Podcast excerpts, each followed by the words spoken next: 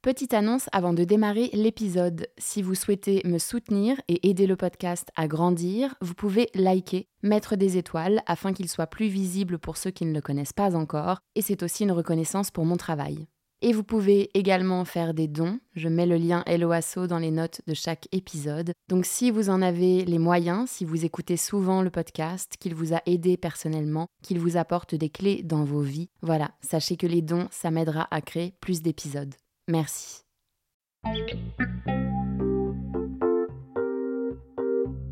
Bonjour à tous, je suis Raphaël et je vous emmène voyager avec moi dans le monde de l'ésotérisme, de la spiritualité et de l'invisible. Chaque semaine, nous retrouvons nos invités qui retracent leur parcours qui les ont amenés à se connecter à l'autre monde et nous parlent de leurs facultés, de leurs expériences et découvertes dans les domaines qui les passionnent. Nous explorerons avec eux des thématiques comme la communication quantique, l'astrologie, la peinture vibratoire de l'âme ou encore la médiumnité chez les enfants, et tout ça de manière très terre-à-terre bien sûr.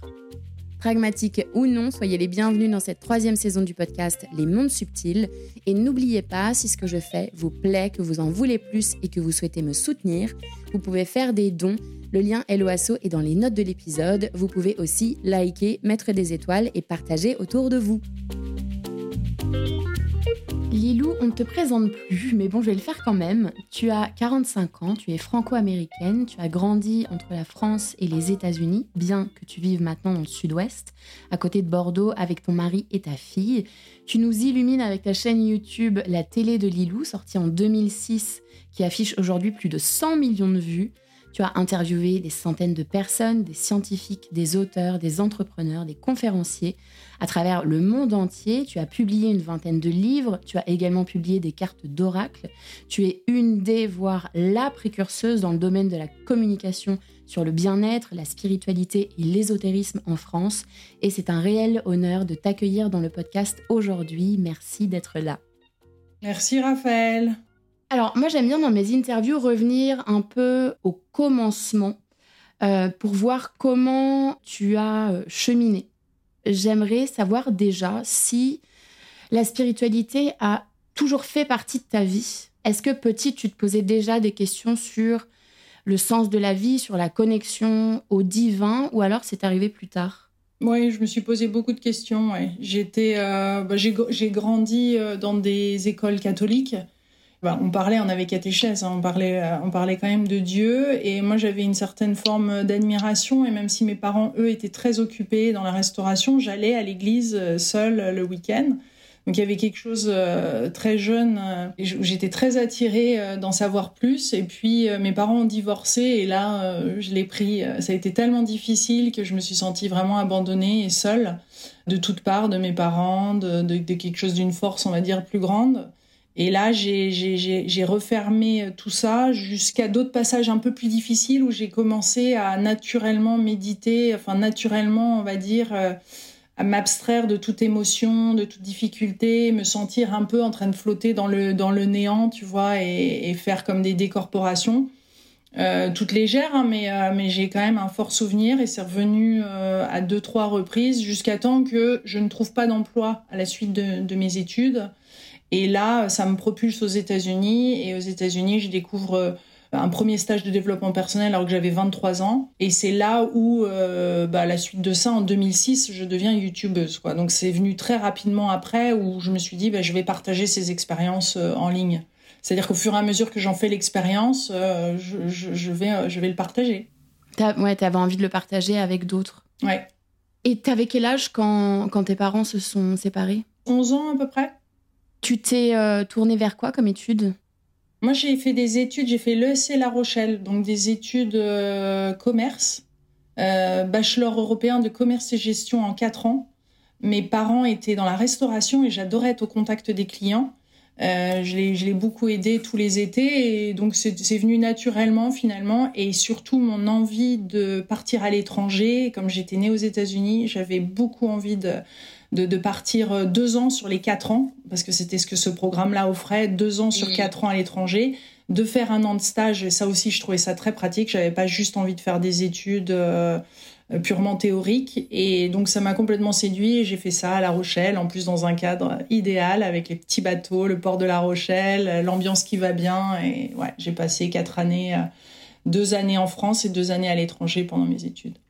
C'est marrant comme des fois, tu sais, quand, quand, tu regardes certains parcours de vie, en fait, tu te rends compte qu'il y a déjà des éléments assez, euh, assez probants là, déjà jeune, tu vois, le fait que tu beaucoup voyagé par la suite et que tu avais cette envie-là, tu étais déjà très porté sur l'humain et qu'en fait, tu avais déjà des pistes euh, dès le départ, quoi. C'est rigolo. Ouais. Il y avait beaucoup de pistes parce que mon mémoire de fin d'études a été, alors que Internet, tu vois, j'ai été diplômée en 2000, Internet commençait tout juste, même dans le programme à l'école, on commençait à faire des sites Internet, on commençait à voir ce qu'était Internet, mais c'était pas vraiment.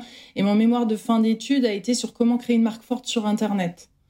Donc, euh, et j'étais très intéressée par le emotional branding, c'est-à-dire le, créer une marque émotionnelle. Et, c'était marrant parce que dans ces éléments, au-delà de l'aspect commercial de ça, il y avait vraiment quelque chose de plus profond qui m'attirait à ça, c'est-à-dire comment quelque chose peut faire partie de son style de vie, parce que c'est ça finalement, le, créer une marque émotionnelle. Et le défi des 100 jours est, né euh, quelques années plus tard, tu vois, et le fait que j'ai été youtubeuse dès 2006 et en effet une des premières sur YouTube pour le coup aux États-Unis et en France à partager euh, sur ces sujets. Donc c'est marrant parce que ça s'est fait tout naturellement avec ce que la vie m'a offert d'une euh, un partage à l'américaine, c'est-à-dire euh, vraiment authentique, vulnérable et vrai, ce que j'ai appris euh, à travers ce, premier séminaire. Et puis ce que j'avais appris aussi pendant mes études, mais tout ça a été intégré finalement. Et même si au début j'en ai fait en effet ma profession de créer des sites internet et d'avoir une newsletter, de faire tout ça, et de créer des logos pour les clients, bah, finalement, tous ces aspects-là m'ont énormément servi après pour créer ma chaîne YouTube. Et donc, les mots-clés, euh, de faire une newsletter, tout ça pour moi, c'était simple. Et c'est ça qui a fait que ça m'a donné de la visibilité. Mais bien sûr, c'est pas que ça, parce qu'il fallait aussi euh, une passion pour le sujet. Hein. On sait à quel point c'est important d'être passionné au-delà des résultats. Et au début, on n'a pas forcément les résultats, donc il faut s'accrocher et être persévérant pour moi, il y a eu ton licenciement à Londres. Tu étais à Londres, c'est ça? Ouais, en 2009. En 2009. Donc, en fait, tu as commencé euh, ta chaîne YouTube avant. Oui. Mars 2006, j'ouvrais ma chaîne YouTube aux États-Unis. Je l'avais repéré avant même que ce soit acheté par Google. Donc, c'était YouTube, c'était un, petit site. Hein, euh, où certaines personnes qui voilà tentaient des expériences, on va dire, avec un mot clé, euh, inspiration, tu étais en tête de liste. Hein. Et ça a été racheté par Google et nous, on souhaitait l'utiliser, la plateforme, avec mes deux amis avec qui j'ai créé le défi des 100 jours pour pouvoir partager ces vidéos gratuitement. Elles étaient hébergées gratuitement et donc on pouvait vidéo-bloguer gratuitement, on pouvait partager euh, les résultats de, toutes ces, et tester les lois d'attraction et tester ces pratiques pour voir si ça fonctionnait dans nos vies. Tu penses que tu étais en quête de quoi à travers tout ça? Toi, profondément, tu cherchais quoi? De partage, de vivre euh, tous ensemble cet éveil, de, partager ce qui fonctionne, pas le garder pour moi, tu vois, ça a toujours été euh, mon souci de, de vouloir euh, partager, parce que je trouve qu'à partir du moment qu'on partage authentiquement, ou que j'aide mes invités à partager authentiquement, ça touche une corde sensible, ça touche, ça touche l'humain, ça touche notre vécu, on se reconnaît, et pour le coup, moi je souhaite vraiment participer à ce que les gens se sentent bien, et des clés et, et s'éveille et qu'on devienne vraiment une humanité euh, plus holistique, enfin qui se développe de vraiment pleinement son potentiel. Donc c'est toujours ça qui m'a qui m'a qui m'a donné enfin moi j'ai toujours été attirée par l'éveil, tu vois. Mais comment c'est venu? Parce que, attends, je reviens au début où tu me disais que euh, quand tes parents se sont séparés, tu, tu, te posais quand même déjà des questions, enfin, tu te sentais abandonné, tu étais en recherche de quelque chose, d'une connexion. Mais comment ça s'est passé le comment dire Tu vois, il y a, quand même une prise de conscience de je suis en éveil, le monde est en éveil, il a en train de se passer quelque chose. C'était pas par c'était pas intellectuel, c'était un élan du cœur. Et c'est ça qui a caractérisé beaucoup de mes choix, c'est que c'est pas euh, comme ce qu'on peut apprendre à l'école stratégique c'est vraiment étape après étape, intuition après intuition, le, truc s'ouvre. C'était l'inverse de ce qu'on m'avait appris euh, pendant mes études. C'est ça qu'il m'a fallu, et on en parle souvent, hein, les gens en parlent souvent de leur déconditionnement, et c'est ça. C'est se déconditionner de ce qu'on a appris, tant par nos parents que par, euh, par les études et tout ça, et vraiment pouvoir faire nos choix qui sont à nous, qui nous correspondent, qui sont notre couleur, qui sont, qui, et puis qu'on reçoit qu'on reçoit. Clairement, je, reçois et plus je me relie aussi à, quelque chose de plus subtil et plus, plus, plus ça me guide. Plus je suis en gratitude, plus, plus je suis guidée, plus mon cœur s'ouvre, plus j'enlève mes masques, plus je suis vulnérable. Donc, c'était pas stratégique, si tu veux. C'est une envie de, de partage qui s'est ouverte au fur et à mesure en partage de livres, en vidéo, en interview et tout ça. Qu'est-ce qui t'a donné envie? De créer cette chaîne YouTube, la télé de Lilou. Et est-ce que tu te souviens le premier moment où en fait l'idée est venue? Tu vois cette petite pousse d'idée comme une petite germe? La chaîne YouTube au début, mars 2006, a servi pour uploader, pour mettre les vidéos de mes vidéos blog, c'était vraiment une envie de partager ces vidéos-là et de participer au défi des 100 jours et de partager ces vidéos-là avec les gens qui faisaient le défi des 100 jours et au-delà pour leur montrer qu'il faut mettre en pratique tous ces outils. Donc ça, c'était vraiment au début pourquoi j'ai ouvert ma chaîne YouTube. Et rapidement après, deux ans après, euh, donc je partageais tous les 100 jours mes intentions, mes hauts, mes bas, etc. Et à un moment, comme je rencontrais personne et que j'étais célibataire, je me suis déplacée à Chicago. Parce qu'un ami m'avait dit tu vas voir les mecs du Midwest ça va ils veulent plus construire une famille etc donc tu as plus de chances qu'à Miami. Donc je me suis déplacée à Chicago. Oprah Winfrey habitait à Chicago et faisait son émission The Oprah Winfrey Show. Et elle elle elle interviewait des gens des fois sur des sujets un peu du quotidien mais d'autres des personnes tournées plus vers le, le spirituel et la conscience etc et moi c'est là c'est ça qui m'a fait le déclic. C'est en la rencontrant en étant dans son audience, c'est là où j'ai su que je voulais interviewer. Donc ma chaîne est devenue après la télé de Lilou. C'est-à-dire que là, j'ai commencé à faire les interviews. C'est une rencontre finalement. C'est la rencontre avec Oprah Winfrey. C'est de m'être déplacée à Chicago, de la rencontrer. Mais tout ça, c'est la vie qui a orchestré ça finalement. Moi, j'ai suivi un élan du cœur. Tu vois, c'est petit à petit, à la suite de faire des vidéos blogs, c'est devenu des interviews. Mais mes vidéoblogs, j'en ai toujours fait et je continuerai toujours parce que je pense que le partage, maintenant, ça se fait plus sur les réseaux plutôt que sur YouTube. Mais ça, a toujours été là parce que c'est hyper important. On traverse tous des difficultés. C'est là où on doit se soutenir et s'ouvrir et montrer que c'est pas juste euh, un profil Instagram où, c'est joli et on sourit et tout est beau. Que chacun d'entre nous, on traverse des difficultés et ceux qui ont réussi, ils traversent d'énormes difficultés, ils les transcendent. Et c'est intéressant d'apprendre d'eux, en effet, parce qu'ils sont pas arrivés là par hasard. Donc moi, j'ai beaucoup de respect pour ceux qui y arrivent, enfin en tout cas ceux qui représentent le succès, comme, comme je l'ai défini, hein, avec, euh, avec un sens euh, du partage, un cœur ouvert et, et qui rayonne et d'être heureux dans sa vie et de se sentir bien et qui ait du sens. Tout ça fait partie du succès. Et c'est super inspirant, mais ça se fait pas tout seul, bien sûr. Non. D'une, ça se fait pas tout seul. De deux, c'est dur. Et de trois, faut aussi. Euh, on est toujours aidé. Ça, c'est vrai. Mais c'est ça que j'aime beaucoup par rapport à toi, ce que tu dégages et comment tu communiques. C'est que en effet, tu en parles souvent de ça, des hauts et des bas. C'est pas toujours tout rose. Et il y a des moments qui sont difficiles à n'importe quel moment de vie. Et en fait, ça fait juste partie de la vie, tu vois. Et ça, c'est très, euh, bah, c'est très concret, en fait. C'est très réel. Et, et c'est ça que j'aime par rapport à ce que tu communique à ce que tu dégages en fait. Tu vois, tu es, euh, vraiment dans le, dans le concret. Ok, donc tu rencontres Oprah et là, t'as un de ok, je veux interviewer, ça y est. Mais en fait, c'est comme si elle t'avait permis de te reconnecter à une espèce de fréquence de. Euh, ça a réveillé quelque chose en toi, quoi. Ouais, parce que j'ai vu que ce qu'elle faisait, même si c'était pas. Euh, je voulais pas le faire de la même façon, Enfin, il y a un truc qui vibrait très fort, tu vois. Tu, c'est une rencontre. Moi, je trouve qu'il y a beaucoup de choses qui se passent par les rencontres. Et là, c'était, oh, c'était, ça m'a révélé. Enfin, ça m'a révélé un truc en moi. Je me suis reconnue. C'est comme, ouais, elle était, elle avait une mission de vie. On avait une mission de vie en commun, tu sais, là-dessus. Donc, ça vibrait fort comme des, des âmes d'une même famille d'âmes. Donc, ça m'a fait comme un effet miroir.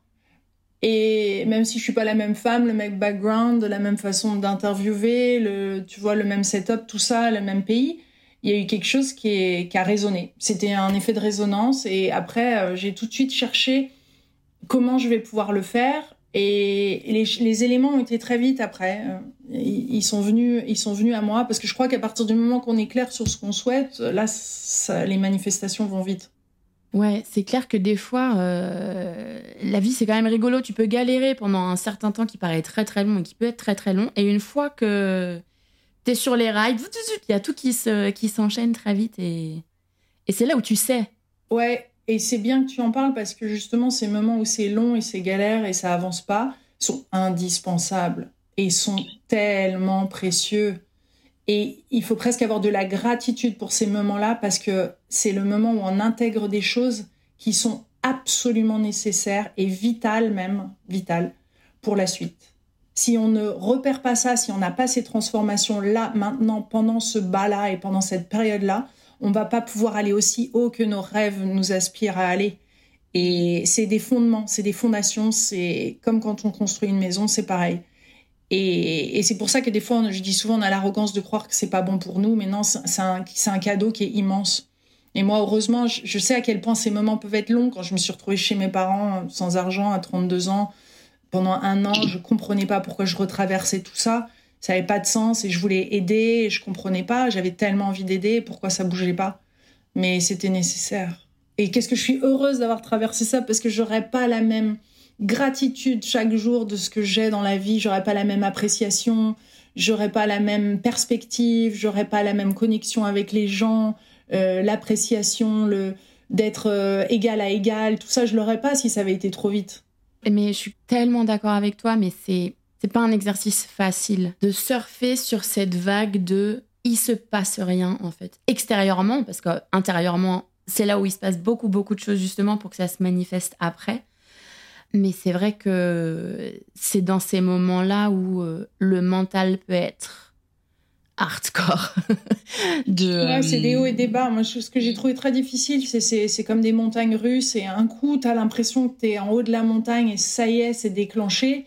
Et à d'autres moments, tu es plus bas et tu pleures beaucoup et ça va pas et tu te sens hyper isolé. Donc, tu as un contraste qui est juste énorme. Et ces contrastes-là, ces hauts et ces bas, ils, sont durs à gérer. Mais finalement, au fur et à mesure, ils s'adoucissent et tu arrives à plus ce qu'on appelle le 1.0, tu vois, où, vraiment il y a, y a, moins de. C'est pas qu'il n'y a pas les émotions, mais c'est que tu te recentres beaucoup plus vite après parce que tu sais ce que c'est, c'est haut et c'est bas et tu sais à quel point ça peut faire euh, du mal. Tu retrouves beaucoup plus facilement ton harmonie intérieure, quelles que soient les circonstances, et ça c'est précieux. Donc tu réagis de moins en moins au fur et à mesure en fonction des circonstances extérieures et tu, tu shiftes intérieurement et tu dis ok qu'est-ce que je pourrais apprendre de cette situation là parce que tu sais au fur et à mesure qu'il y a un cadeau à chaque fois et après ça devient des réflexes. C'est très rapide. Mais ça met du temps avant de bah, bien sûr faire un grand reset de ta vie. C'est logique. Tu, tu pars plus du tout sur les mêmes bases tu reviens vers quelque chose que tu savais avant que tu as lâché tu as passé tellement de temps à apprendre d'autres choses en plus il y a eu des difficultés des, des des moments où tu as dû euh, te refermer, tu n'avais pas les bons outils. C'est pour ça qu'il faut se pardonner aussi dans ce processus pour pouvoir après se réouvrir euh, des portes que tu avais fermées depuis bien longtemps, mais derrière lesquelles il y a des dons, des talents, euh, des qualités, des rêves qui sont précieux et qui correspondent vraiment à qui tu es. Mmh. C'est vrai.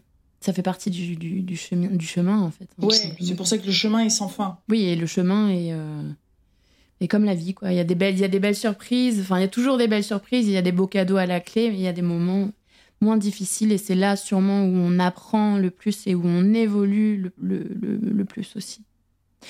Tu dirais que c'était quoi, ta, toi, ta plus grande épreuve dans ton parcours? C'était quoi le moment vraiment le plus euh, difficile euh, Le plus difficile, c'était de revenir à 32 ans euh, chez mes parents sans argent après m'être développée, ouverte à tout ça et avoir connu plein plein de belles choses et d'avoir cette espèce de, de, retour aux sources où tu te retrouves dans un environnement familial et que tu as connu une forme de réussite, mais justement une réussite extérieure avant.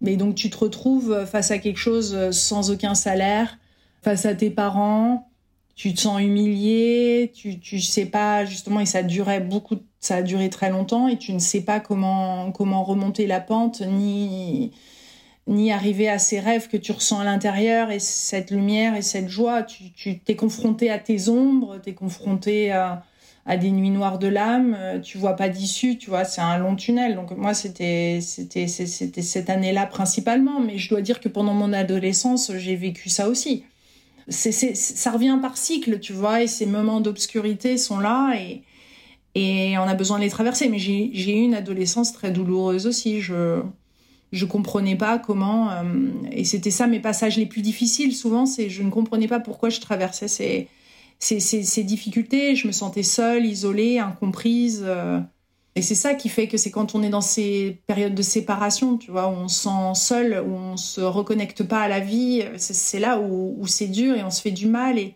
j'avais tendance à me faire du mal pour avancer. Et je le vois maintenant, c'est vraiment pas ce qui marche le mieux. Parce que en se prenant dans les bras, en s'encourageant, en étant dans la gratitude, en s'ouvrant, apportant la douceur, on va bien plus loin. surtout, ça nous correspond plus.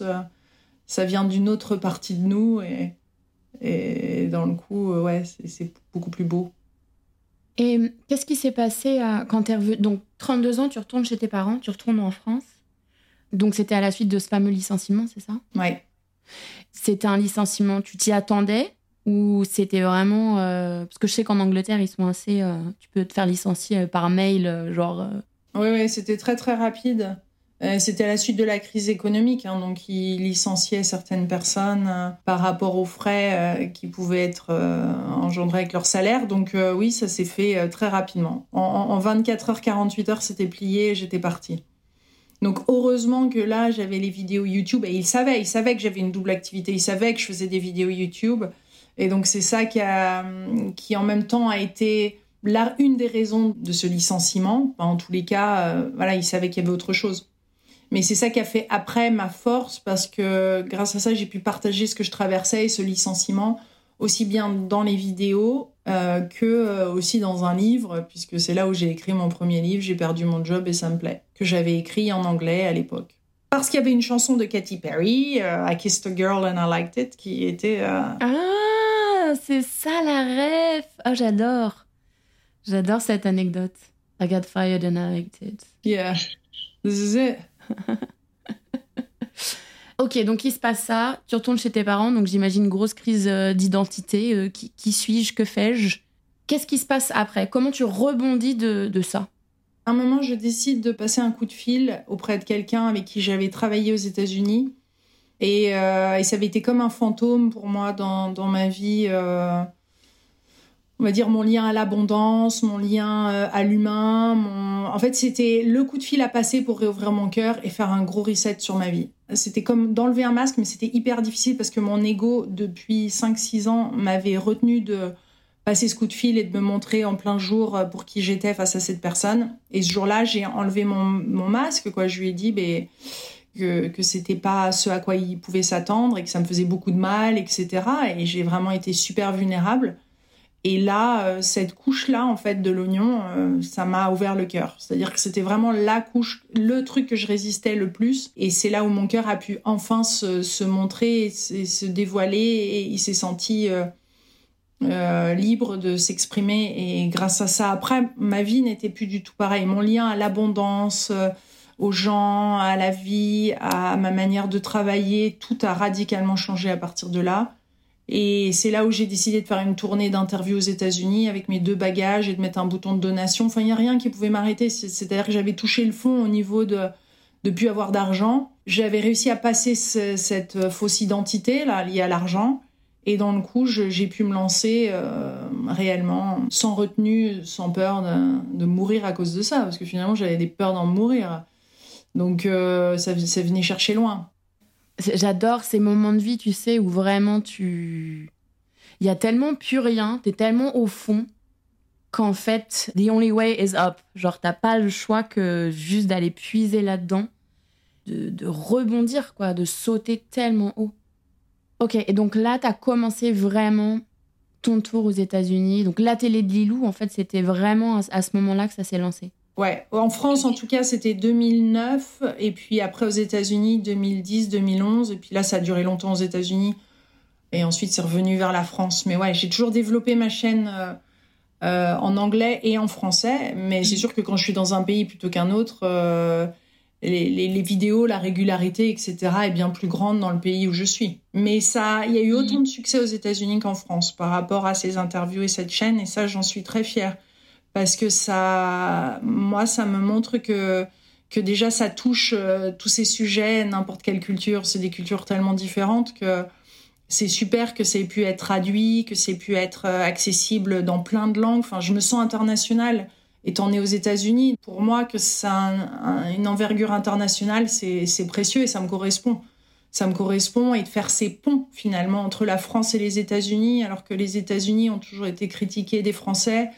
Euh, la France est adorée des États-Unis, mais c'est comme un père, une mère, tu vois. C'est, il n'y a pas vraiment à, critiquer. Il y a chaque chaque pays a ses, ses, bons côtés aussi. Non, et puis en plus, ça te donnait. déjà, c'est toi, c'est ce que tu disais, c'est toi, c'est qui tu es, parce que déjà, tu es franco-américaine. En plus, tu as toujours aidé, toujours adoré voyager euh, et que ça t'a ouvert aussi, je pense, un champ des possibles. Parce qu'aux États-Unis, ils sont vachement ouverts et je dirais en avance avec des pincettes en termes de, euh, euh, de recherche, tu vois, par rapport à aux sciences quantiques, par rapport à tout ça, en fait. Il y avait euh, vachement plus de trucs à explorer par rapport à ce qui se passait en France, à l'époque en tout cas, euh, vers 2010, il y, a, il, y a, 13 ans. Ils ont encore de l'avance par rapport à certaines choses. Ça va très loin, c'est bah, en France aussi. Mais l'américain est décomplexé et puis quand tu interviews un américain, l'avantage c'est qu'il y a moins le jugement, tu vois, ça va il y a quelque chose de beaucoup plus fluide et qui, moi, m'a permis d'être, euh, de, en tout cas sur ces sujets-là, il y a une grande ouverture euh, et ça m'a permis d'aller plus loin dans le contenu et d'aller plus en profondeur euh, avec des gens qui arrivaient bien à en parler. Est-ce que toi, au travers des interviews, parce que, ok, tu, crées ta chaîne et tu as envie de partager toutes ces rencontres et toutes ces recherches que tu as fait, parce que j'imagine que tu lisais beaucoup de livres et que tu t'intéressais à vachement de profils, etc. Mais est-ce que toi, personnellement, à travers la chaîne, tu étais également en quête de quelque chose? Oui, il y avait une espèce de forme de d'apprendre, de m'ouvrir, mais pas tant personnel, tu vois. C'était vraiment pas tant pour moi que je posais les questions, mais je ressentais que c'était des questions pour tous. Je sais pas comment dire. Je me branchais sur autre chose, tu vois. Et c'est ça qui a fait aussi que je pense que les questions étaient les bonnes. Mais c'est sûr qu'à des certains passages de vie, tu peux pas extraire et ne pas euh, poser des questions personnelles. Mais ça m'a, ça m'a définitivement aidé. Après, je retenais qu'une seule partie de l'interview, mais je pense que j'étais enrichie de, ces rencontres aussi et, le fait de les rencontrer en personne ou même, même sur Internet. Mais tu vois, il y a quelque chose qui est transmis et qui va au-delà de l'interview, de moment de l'interview aussi. Et c'est un moment de partage et quand tu es à côté, encore plus. Euh, je veux dire, ton, ton champ électromagnétique est dans le leur aussi. Donc, c'est sûr que certaines interviews, c'était inconfortable, surtout au début. Certaines, j'ai pleuré. Certaines, elles, sont venues me chercher. J'avais l'impression que ces gens-là lisaient comme un bouquin ouvert, me lisaient comme un bouquin ouvert. Donc, c'était difficile, tu vois, de... Euh, il n'y avait pas d'espace de... Je pouvais pas me cacher. Je pouvais pas me planquer, chose que j'avais l'habitude avant. Et donc, c'était inconfortable, mais j'ai appris à être inconfortable dans les interviews et de les faire mais inconfortable dans un bon sens, tu vois, juste euh, un peu rester dans le cœur, mais tout en étant euh, incertaine et, c'est chouette cet espace-là de, curiosité, de cette ouverture, sans savoir, sans contrôler. C'est ça qui m'a plu. Tu contrôles plus quand tu es en interview. Enfin, tu peux, hein. Et il y a des aspects, il y a des moments où il faut, mais cette ouverture-là, elle est juste divine. Je la connais pas tout le temps dans ma vie. C'est dans les interviews que j'ai pu la rencontrer. après, ça peut s'intégrer dans, ma propre vie au quotidien, mais ça met plus de temps. Ouais, ouais, mais je pense que c'est ça qui fait ta beauté, tu vois. Je pense que c'est ça aussi, c'est hum, qui crée ce résultat de, en fait, t'es très spontanée, t'es très chaleureuse et t'es très lumineuse et pétillante dans, dans tes interviews, parce que je pense que tu hum, justement, tu laisses faire ce truc-là, plutôt qu'être totalement dans le contrôle. Et ça revient totalement à ce que tu disais par rapport à cette période difficile où tu as dû retourner chez tes parents, de faire tomber les masques et montrer cette vulnérabilité. Et, euh, ça, en fait, euh, j'imagine que ouais, quand tu, quand tu as ta chaîne, quand tu fais les interviews par rapport aux questions que tu poses et tu as l'impression d'être toute nue, en fait, enfin d'être mise à nu, euh, c'est pas évident, quoi. C'est pas évident de se montrer comme ça devant plein de monde. Non, c'est pas évident, surtout quand ces sujets-là sont pas sexy. C'est-à-dire que maintenant, il y en a plein de personnes qui sont attirées par ces sujets, mais en effet, c'était loin d'être évident. Même, je pense, par rapport au regard de la famille, des amis et tout. Maintenant, ça va mieux parce qu'on en parle, mais waouh, ça demandait beaucoup de courage, ouais. Ça m'a demandé beaucoup de courage. Je l'ai fait parce que je sentais que j'avais à le faire. Je l'ai pas fait pour. Euh, C'est-à-dire que ma visibilité, je la voulais pour que le sujet soit visible. Pas pour moi avoir de la visibilité, parce que moi, j'aurais préféré rester dans un coin. Ta famille, ouais, personne n'était euh, là-dedans, dans ces sphères-là. Même mon papa était intéressé par ces sujets. J'avais des parents qui étaient quand même ouverts au rebouteux, ouverts à, tu vois, un peu d'énergétique, au massage, euh, tout ça en grandissant. Euh, et puis un papa qui est, qui, est, spirituel, qui est même religieux. Mais, mais voilà, c'était tout. Quand tu as perdu ton boulot, que tu es revenu chez, chez, tes parents, etc., c'était quoi l'espèce de, de, réponse familiale? Est-ce que tu t'es senti soutenue? Par ta famille ou est-ce que... Parce qu'il y a des parents qui vont tellement flipper pour leurs enfants qu'en fait, ils projettent, tu vois, les peurs. Ah, c'est ultra stressant. J'ai une maman qui projette beaucoup de peur, qui a beaucoup de peur. C'est là où, à un moment, ça basculait de la difficulté d'avoir ces peurs et la projection qu'elle faisait et la pression que ça me mettait en plus, etc. Et ça a basculé vers que je suis reconnaissante d'avoir un toit sur ma tête et elle m'accueille. Et c'est quand ça, ça a pris le dessus, le fait d'être reconnaissante de tout ça et du temps que je pouvais prendre et, de ces marches que je pouvais faire et de d'avoir un lit, d'avoir de quoi manger, qu'elle me nettoie mes vêtements et tout ça. C'était tout ça qui a, qui a d'un seul coup, euh, où j'ai vu qu'elle me soutenait à sa façon. Et c'est là où ça a pris, c'est là où le cœur a pris le dessus aussi, tu vois. Et c'était plus, je ne voyais plus ce qu'il n'y avait pas, je voyais ce qu'il y avait. Mon verre était à moitié plein plutôt qu'à moitié vide. Ouais, t'as changé ton angle de vue en fait. Radicalement. Ouais, mais je pense que c'est ça le secret en fait pour euh, tout dans la vie. C'est euh, genre, ok, je prends de la hauteur, qu'est-ce qui se passe? Et là, qu'est-ce qui se passe? Et, euh, et ajuster. En termes de d'interview et de rencontres, c'est quoi l'interview qui t'a le plus marqué? Bah, souvent j'en parle, mais l'interview du docteur Joe Dispenza qu'on a fait venir cette année là au Grand Rex à Paris, et qui est aux États-Unis, qui est américain, qui est, qui est un ancien chiropracteur et qui parle de physique quantique, de neurosciences, qui fait vivre dans son cœur, euh, qui fait vivre euh, des méditations hyper puissantes, tu vois, et, pour, euh, pour retrouver sa santé, notamment. Lui, c'est surtout l'axe de la santé. Franchement, quand je l'ai rencontré en 2010 chez lui, je l'avais repéré dans un film, mais qu'est-ce qu'on What the bleep do we know Mais qu'est-ce qu'on sait vraiment de la réalité? D'ailleurs, c'est un super documentaire. Il était apparu en 2004. Et je me retrouve chez lui en 2010.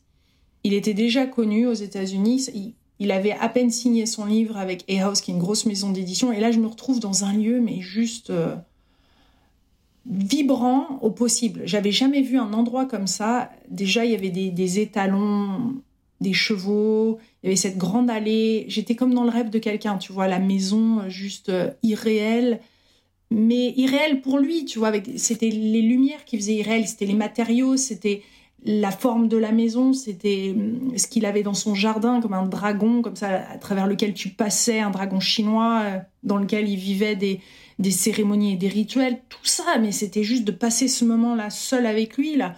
Et puis le niveau de l'interview, mais là, mais, tu vois, ça a fait court-circuiter mon cerveau. C'est des interviews comme ça, parce que le fait d'aller chez les gens, c'est quand même autre chose, tu vois. C'est un truc que j'aime particulièrement, c'est d'aller chez les gens, parce que tu es dans leur vibration, tu es chez eux, ils choisissent un endroit qu'ils aiment, ils sont au top de leur...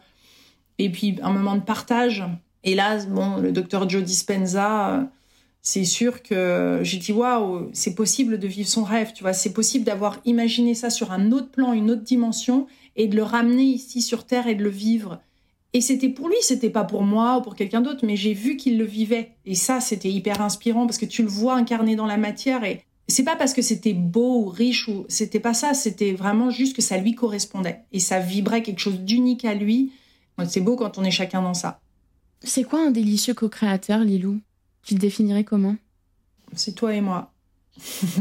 c'est tous ceux qui écoutent c'est nous tous, on est tous euh, créateurs, co-créateurs de notre vie. On s'en rend pas compte parce qu'on avance comme ça pendant une bonne partie de notre vie à subir, à survivre, mais d'être un co-créateur, c'est de commencer à retrouver, à être activement euh, créateur de sa vie. On pose des intentions, on écoute avec ouverture, on, apprend des uns des autres, euh, on relève le défi en sachant qu'il y a quelque chose d'autre derrière, on co-crée avec le visible, l'invisible. C'est comme, tu vois, c'est un peu comme ce que l'humain est en train de devenir, c'est-à-dire qu'on devient plus, euh, on devient plus que ce qu'on nous a dit qu'on était. Et un délicieux co-créateur, c'est ça, c'est qu'à tout moment on co-crée de manière négative passive ou de manière active positive. Mm. Mais de réaliser qu'on est des délicieux co-créateurs, qu'on a ce pouvoir-là en nous, qu'on est fait pour co-créer avec la vie, euh, c'est juste euh, génial. Donc c'est délicieux. Alors, moi, Lilou, je voulais te faire un, merci personnel parce que j'ai adoré ton livre Je suis célibataire et ça me plaît. Euh, et ça m'a beaucoup aidé, personnellement, ça m'a fait beaucoup de bien. Je suis dans la même situation que toi au moment où tu as écrit le livre, donc c'est-à-dire trentaine bien entamée, célibataire bien évidemment, euh, sans enfant avec un profond désir euh, d'être maman un jour ton parcours, la rencontre avec ton mari, etc. Ton accomplissement, j'ai envie de dire, dans le, dans le fait que tu sois euh, maman aujourd'hui, bah, ça me donne beaucoup d'espoir en fait, toi, ce que tu as vécu. Je pense que je suis loin d'être la seule euh, dans cette situation. Et alors le truc qui a tellement résonné, c'est que personnellement, je ne pourrais pas sortir avec quelqu'un qui est pas connecté à une, à une spiritualité, tu vois, quelqu'un qui croit pas du tout à tout ça, etc. Euh, ça, ce serait impossible pour moi. Et, euh, et, à un moment donné où tu parles de ça dans ton livre, et, euh, et c'est vrai que moi, il y a quelqu'un de ma famille qui m'a dit il y a pas longtemps, mais en fait, tu es trop exigeante. Et bref, et ça, ça a trop résonné. Moi aussi, ce qui était le plus important, c'est qu'il soit ouvert, parce que Michael, qui est rentré dans ma vie quand j'avais 40, enfin 39 ans, n'avait pas, il avait cheminé, il avait commencé à travailler sur son passé, etc., et commencé à tester plusieurs choses, mais il n'était pas forcément ce que j'aurais vu de spirituel au départ. C'est-à-dire qu'il n'allait pas forcément faire des stages chamaniques ou d'aller à droite à gauche méditer ou tout ça. Mais par contre, chez lui, et c'est ça qui est important, je trouve, à, poser comme intention quand on est célibataire, c'est de souhaiter un partenaire qui est euh, ouvert, que son cœur est ouvert, mmh. qu'il aime, qu'il est prêt à, à, changer, qu'il est willing, comme on dit en anglais, c'est-à-dire qu'il est, il est prêt, il est, il, est en, il est en chemin, tu vois, il a envie de, de se développer, d'évoluer, etc. Il est ouvert. Et puis cet amour-là, et, je, m'aperçois souvent avec Michael, est encore plus grand que des fois ce que j'appelle un chemin spirituel, tu vois. Il y a des gens qui aiment et qui ont cet amour et qui rayonnent cet amour naturellement sans avoir fait un chemin spirituel particulier. Mmh. Et tu vois, c'est précieux. Et finalement, c'est cet amour que j'avais envie de ressentir chez, chez lui. Et quand je l'ai rencontré, je savais que c'était lui. Parce que je l'avais tellement, je l'avais même écrit dans mon livre, je l'avais décrit dans le livre, que vibratoirement parlant, je l'ai même reconnu. Il était dans mon salon, il est venu à moi, c'est quelqu'un qui me l'a amené. Et j'étais là, celui-là, il a un truc de particulier. J'ai même, ça faisait deux semaines que je sortais avec quelqu'un, je dis à une copine, celui-là, tu le laisses pas passer, il faut absolument, il est juste, il y a un truc. Et ça s'est fait quelques mois plus tard quand ma relation était terminée et que lui était prêt, etc. Mais il y a une reconnaissance, il y a eu une résonance et ça se passe au niveau fréquentiel la plupart du temps. C'est pour ça que ça va très vite maintenant. Parce que quand on est clair de ce qu'on souhaite, qu'on sait qu'on mérite de recevoir ça, qu'on s'inclut dedans et qu'on s'offre tout ce qu'on s'offre, tout ce qu'on a à s'offrir sans attendre que l'autre arrive et qu'on ait ça déjà. Et ça, c'est valable pour tous les domaines de notre vie, professionnel ou autre, si on vibre déjà ça, si on se donne tout ce que ce qu'on veut va nous apporter déjà maintenant, ça peut que venir, puisqu'on vibre déjà ça. Et sur une autre ligne temporelle, tu es déjà ça. Tu es déjà avec cet homme, tu es déjà avec cet enfant, c'est déjà en train d'exister. C'est le voir, le visualiser, le ressentir comme déjà là. Et après, cette vibration-là, elle est tienne et tu l'as dans cette vie-ci. Et la vie après reste, c'est pas à toi de trouver comment. Oui, parce que là, en effet, ton mari est venu chez toi, quoi. Et c'est quelqu'un que j'ai interviewé qui l'a apporté. C'est Marie-Sophie L, qui est une chef crue, qui est l'ex-femme de Claude Lelouch, qui l'a amenée. Elle travaillait, moi j'ai travaillé avec elle, puisque en faisant l'interview, et interviewant plusieurs fois, Michael travaillait avec elle sur d'autres aspects pour qu'elle se développe, etc. Et paf, c'est elle qui nous a fait nous rencontrer. Et vous avez eu une petite fille après? Voilà, alors ça c'était un autre challenge parce qu'à 41 ans, j'étais enceinte de Stella. Donc je devais dépasser d'autres croyances limitantes là aussi. Euh, parce que c'est toujours ça, ce que la société projette, qu'on nous a projeté, la pression des parents, des amis, des autres couples qui avaient déjà des enfants, de ça y est, c'est trop tard, il va y avoir des complications, c'est tout ça. Le corps est même, quelque chose qu'on souhaite attirer, il, se, il se renferme, on vibre pas de la même façon quand on a des peurs et voilà. Et j'ai dû passer plusieurs étapes là aussi pour être enceinte et Stella est venue naturellement et c'est juste euh, un miracle surtout de la façon dont ça s'est passé, après avoir vécu quelques séances d'hypnose. Euh, je dois dire que j'ai reçu, euh, ça paraît fou, mais j'ai reçu une bénédiction de, j'ai une, j'ai vu la, j'ai vu, euh, j'ai vu Marie, j'ai vu Marie, elle était là, j'ai ressenti son amour et j'ai reçu une guérison et le lendemain j'étais enceinte. Alors bien sûr j'ai fait l'amour avec mon mari aussi, hein, c'était pas c'était pas venu du ciel. mon mari aime bien dire non non mais j'ai aussi euh, quand même accompli euh, une partie de. Mais j'ai un quelque chose qui me restera à tout jamais et que et qui s'est passé et que et qui était euh, donc Stella porte le nom de Marie aussi en deuxième prénom et, je suis une heureuse maman parce que d'être maman là aussi c'est quand même juste incroyable c'est incroyable la difficulté que ça représente. Et en même temps, là, une fois qu'on passe ces étapes-là, à quel point le cœur s'ouvre encore plus grand et, et, l'échange, tout est juste euh, inimaginable. Tu dirais que ça, ça a changé quoi en toi, la maternité? Qu'est-ce qui a le plus changé? Ça m'a apporté la douceur, ça m'a apporté la compassion, ça m'a apporté plus de, plus de recul sur la vie, sur moi. Ça m'a demandé d'être plus patiente, euh, d'être dans la compréhension, encore plus dans l'écoute, dans, l'ouverture, le cœur, l'acceptation de l'autre, euh, l'acceptation de moi-même, des difficultés. Donc beaucoup de douceur au final.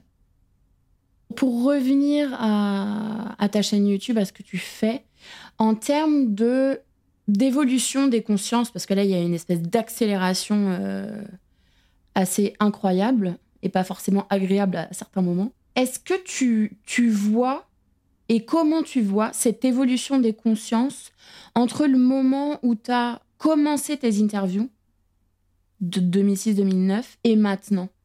Ben, y a plus de monde qui fait ça, il y a plus de chaînes, il y a plus de personnes euh, qui sont sensibles euh, à ces sujets, qui achètent des livres, euh, qui font des stages, il y a plus de personnes qui pratiquent. Surtout avec, je pense que oui, en effet, la, crise sanitaire a énormément joué, le fait d'être en confinement, mais il y a pas mal de personnes qui se sont aussi ouvertes sur ce sujet. Après, moi j'ai envie de dire, ça a toujours été, enfin, alors ça dépend à quel niveau de lecture on se situe, mais en tout cas pour ma chaîne, moi ça, c'est une évolution, c'est encore je sais pas si c'est plus de joie dans le partage, puisque ça a toujours été là une joie permanente. Donc, comme c'était pas lié à l'extérieur, qu'il y avait quelques personnes qui regardent comme beaucoup plus, c'était pas le sujet. Donc, finalement, je me réjouis plus de peut-être plus des personnes que je vais côtoyer dans le quotidien ou qu'elles aient encore plus cette ouverture. Mais après, je vois aussi le nombre de personnes qui, qui ne le sont pas ouvertes. Donc, euh, enfin, je vois un changement et en même temps, j'en vois pas. Tu vois, sur, sur, la, sur le principe de fond, je, enfin, c'est encore peut-être plus de plaisir à partager avec encore plus de monde ça. Mais sinon, faut être vigilant, tu vois. C'est pas parce qu'on parle d'ouverture de conscience que on parle de plus de facilité à, s'ouvrir. C'est juste que ça va plus vite, mais les coups, ils sont peut-être encore plus durs. Il y a quelques années, t'arrivais à passer au travers, tu vois, et finalement l'évolution était plus lente, mais tant mieux parce que ça stabilise. Ici, d'un seul coup, les gens reçoivent des coups de massue sur la tête, euh, d'un seul coup pour les faire euh, boucher. Et on est mhm. tous dans ce cas-là, quel que soit euh, même le passé qu'on a eu. Je vois moi, enfin, problèmes de santé ou des trucs qui me sont tombés dessus auxquels je m'attendais pas et qui, c'est costaud. Donc bon, est-ce que moi j'attends de voir, tu vois. Pour moi, c'est toujours une question de résultat. C'est pas juste Enfin, c'est l'expérience de l'évolution des consciences que j'aimerais voir de mon vivant vraiment pouvoir euh, shifter, enfin, d'être vraiment témoin à une large échelle de tout ça, je m'en réjouirais. Mm. Mais encore à une bien bien plus grande échelle, tu vois. Là, c'est encore petit, je trouve. Ça prend du temps. Ça prend du temps. Ouais, parce que c'est fait de manière stable et solide et donc ça prend du temps. Après, peut-être peut-être qu'il y a énormément de choses qui se passent dans pas dans l'invisible, tu vois, mais qui se passent un peu en coulisses derrière les rideaux euh, et qu'on voit pas en fait euh, toute cette force. Tu vois, c'est pas encore matérialisé. C'est ça, et puis c'est un peu le principe de l'iceberg, c'est que je pense qu'il y a plein de personnes qui sont en train d'œuvrer, il y a plein de personnes qui ne sont pas forcément vues, dont les projets on ne parle pas. Je trouve qu'à la télé, tu vois, c'est encore trop lent à se développer et à avoir des émissions comme ça et avoir des sujets qui sont porteurs et épanouissants. Tu vois, tout ça, c'est des indices qu'il faut que ça bouge un peu plus, quoi. Et j'aimerais que ça soit qu'on mette beaucoup plus en avant euh, toutes ces personnes et ces sujets parce que c'est extraordinaire quand même. Et j'ai du mal parfois. Il y a une partie de moi qui me dit ah mais c'est dommage que qu'on en soit là, mais c'est pas la majorité de mon temps. Je décide de me concentrer sur euh, sur en effet ce qui est positif et ce qui bouge. Mais par moment, j'ai des petits moments de nostalgie euh, à me dire allez, il faut que ça avance plus. Ouais, ouais, je vois ce que tu veux dire. Et euh, est-ce que un jour, tu as imaginé autant d'abondance dans ta vie? Entre le fait d'avoir rencontré ton mari, d'être maman, du succès de ta chaîne, du fait d'avoir publié autant de livres, tu vois? Est-ce qu'un jour, tu t'es imaginé d'avoir autant de, de cadeaux, mais en même temps, c'est toi qui t'es créé cette vie-là? Disons que j'avais fait il y a très longtemps, et je le fais encore, une déclaration d'indépendance. C'est-à-dire que comme aux États-Unis, les États-Unis sont devenus indépendants, et ils avaient créé au, temps présent un texte qui déjà euh, citait et, parlait de, leur indépendance. Et moi, je l'avais fait il y a très nombreuses années sur, euh, sur cette vie que j'ai maintenant. Mais alors c'est une chose d'avoir créé un texte, de l'avoir lu et relu, de l'avoir ressenti, de vibrer déjà ça, et de le vivre pour de vrai tous les jours. C'est énormément de gratitude, c'est énormément de joie, c'est une gratitude infinie envers la vie et comme une dette, euh, enfin pas une dette qu'on a vis-à-vis de la vie parce que c'est pas négatif, hein, mais c'est juste une envie de redonner. Donc euh, oui, j'y crois parce qu'il y a eu beaucoup de travail derrière, mais je dois dire que je préfère de loin la manière dont ça s'est manifesté, cette partie-là de ma vie, que la vie d'avant, quand mon cœur était fermé, où ça me demandait beaucoup d'efforts. Parce que là, c'est fait... Euh, enfin, je me pose plus du tout les mêmes questions, les, peurs, tout ça. Enfin, c'est quand même beaucoup plus fluide maintenant et beaucoup plus abondant et, tellement j'ai tellement de gratitude. Je pense que en effet, hein, le fait d'avoir galéré avant, ça me permet d'avoir aussi beaucoup de gratitude maintenant. Ah, ça permet d'apprécier toujours. Ah, j'apprécie. J'apprécie beaucoup. Euh, j'étais une éternelle insatisfaite, hein, donc euh, je me satisfaisais jamais de mes objectifs. Je, je, je, mettais des objectifs justement. Une fois que je les atteignais, il n'y avait plus rien derrière. Donc c'est là où, quand ça vient du cœur, c'est tellement plus satisfaisant. Mmh. Et beaucoup d'entre nous, on pourrait se laisser encore plus guider par ça, par cet élan, ces intuitions qui viennent spontanément, cette envie de passer un coup de fil, cette idée qui nous vient et qu'on pourrait écrire et ensuite tout de suite le faire derrière, mais dans cet élan, pas comme on doit le faire, mais parce qu'on a envie de le faire, parce qu'il y a quelque chose naturellement qui, c'est le bon moment de le faire. C'est dans l'être que tout ça se passe. Hein. Je parle de faire parce que c'est un équilibre quand même entre le faire et l'être, mais l'être en premier et le faire ensuite.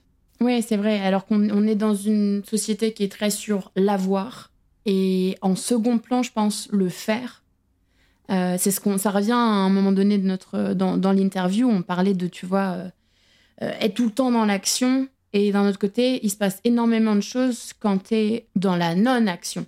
Tu vois, où tu intègres beaucoup de choses, où tu peux avoir de nouvelles idées, justement, créatives, etc. Et ça, c'est le être. Sauf que c'est, comment dire, on est conditionné dans cette société au fait que de ne rien faire, c'est mal. Et c'est aller à contre-courant, en fait, aussi. Être dans le être. Euh, mais je suis d'accord avec toi, c'est un, doux mélange entre le être et le faire à, certains moments, et c'est en effet être en, priorité. Il ressemble à quoi ton quotidien, Lilou? Comment tu fais pour rester, euh, garder cette créativité, cet optimisme? Comment tu prends soin de toi? Je participe au défi des 100 jours. Non, mais il n'y a pas de secret C'est que, en effet, il y a eu 10 cahiers d'exercice du défi des 100 jours. Là, je fais en ce moment le défi des 100 jours pour libérer son rapport à l'argent. Je considère que j'ai libéré une bonne partie de mon rapport à l'argent. Et pour l'avoir coécrit avec Christian Junot, je connais, le contenu de chacun de ces cahiers. Hein. chacun a un thème.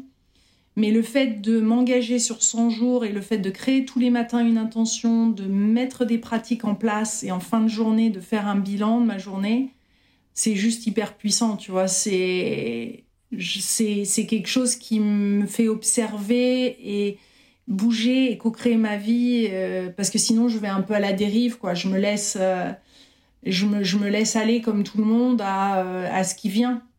Mais là ça le fait d'avoir mis des intentions sur 100 jours le fait de créer une intention chaque matin je deviens une délicieuse co-créatrice. Donc il n'y a pas de secret c'est un petit peu de, discipline tous les matins et tous les soirs, mais euh, et, de, et, de continuer de regarder avec un œil nouveau aussi euh, ce cahier et, et la dimension là de l'argent et de l'abondance et tout. Et c'est et c'est beau.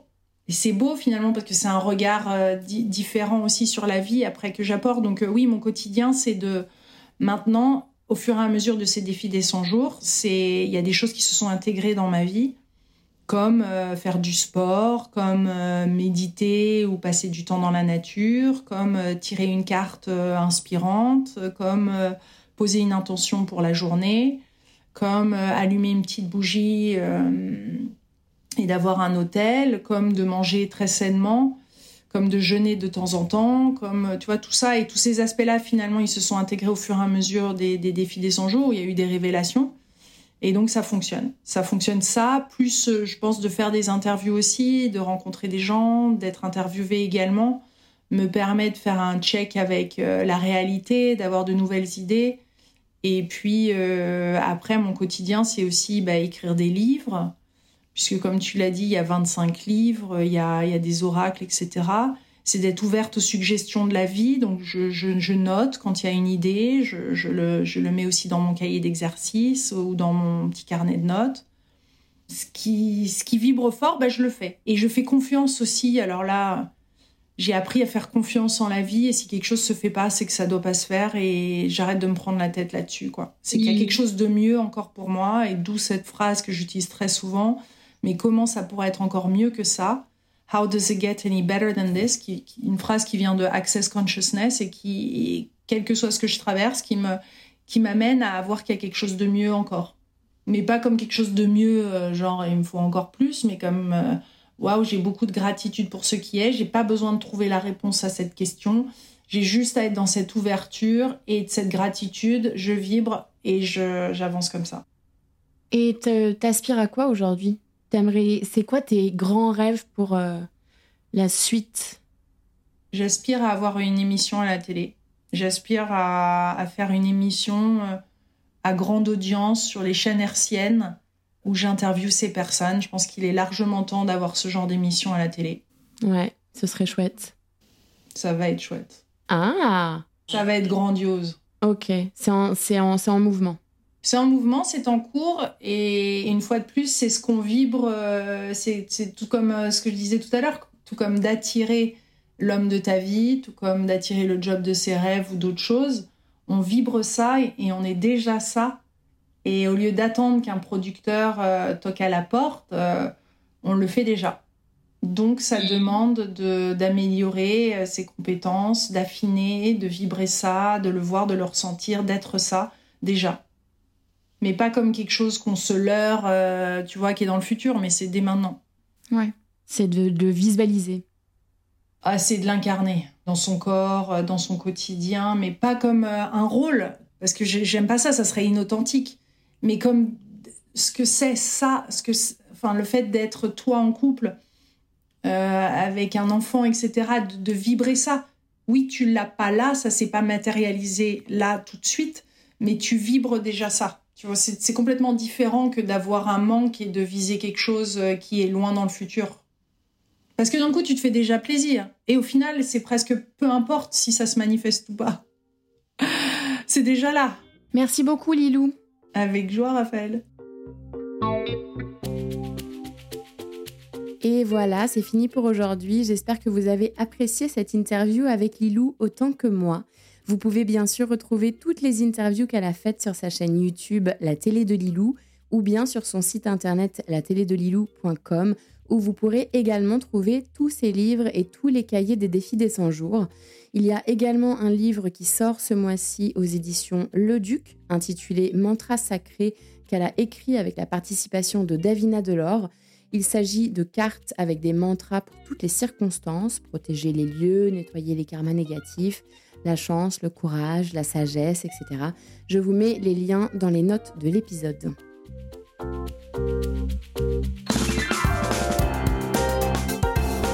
Le podcast Les Mondes Subtils est disponible sur vos plateformes d'écoute préférées, Apple Podcast, Amazon Music, Spotify et YouTube. N'hésitez pas à le partager autour de vous et à mettre des étoiles. Je voudrais remercier plusieurs personnes sans qui ce projet n'aurait pas pu voir le jour. Merci déjà à tous les invités pour leur temps, leur confiance et leur bonne humeur. J'ai vraiment adoré mes moments avec chacun de vous. Un grand merci à ma chou, ma sœur de cœur, Alix de Crécy, qui s'est occupée de la stratégie digitale et qui m'a poussé à aller au bout de ce projet. Un grand merci aussi au brillantissime directeur artistique Éric de Crécy pour toute la création visuelle que je trouve tout simplement sublime. Merci à Alice Krief des Belles Fréquences qui a réalisé le mixage et réparé mes petites erreurs. Merci à ma sirène Marie Sala pour son écoute et son soutien. Et enfin, un grand merci à Baboun et Mamouchka de toujours me suivre dans mes aventures folles. Allez, salut, à la semaine prochaine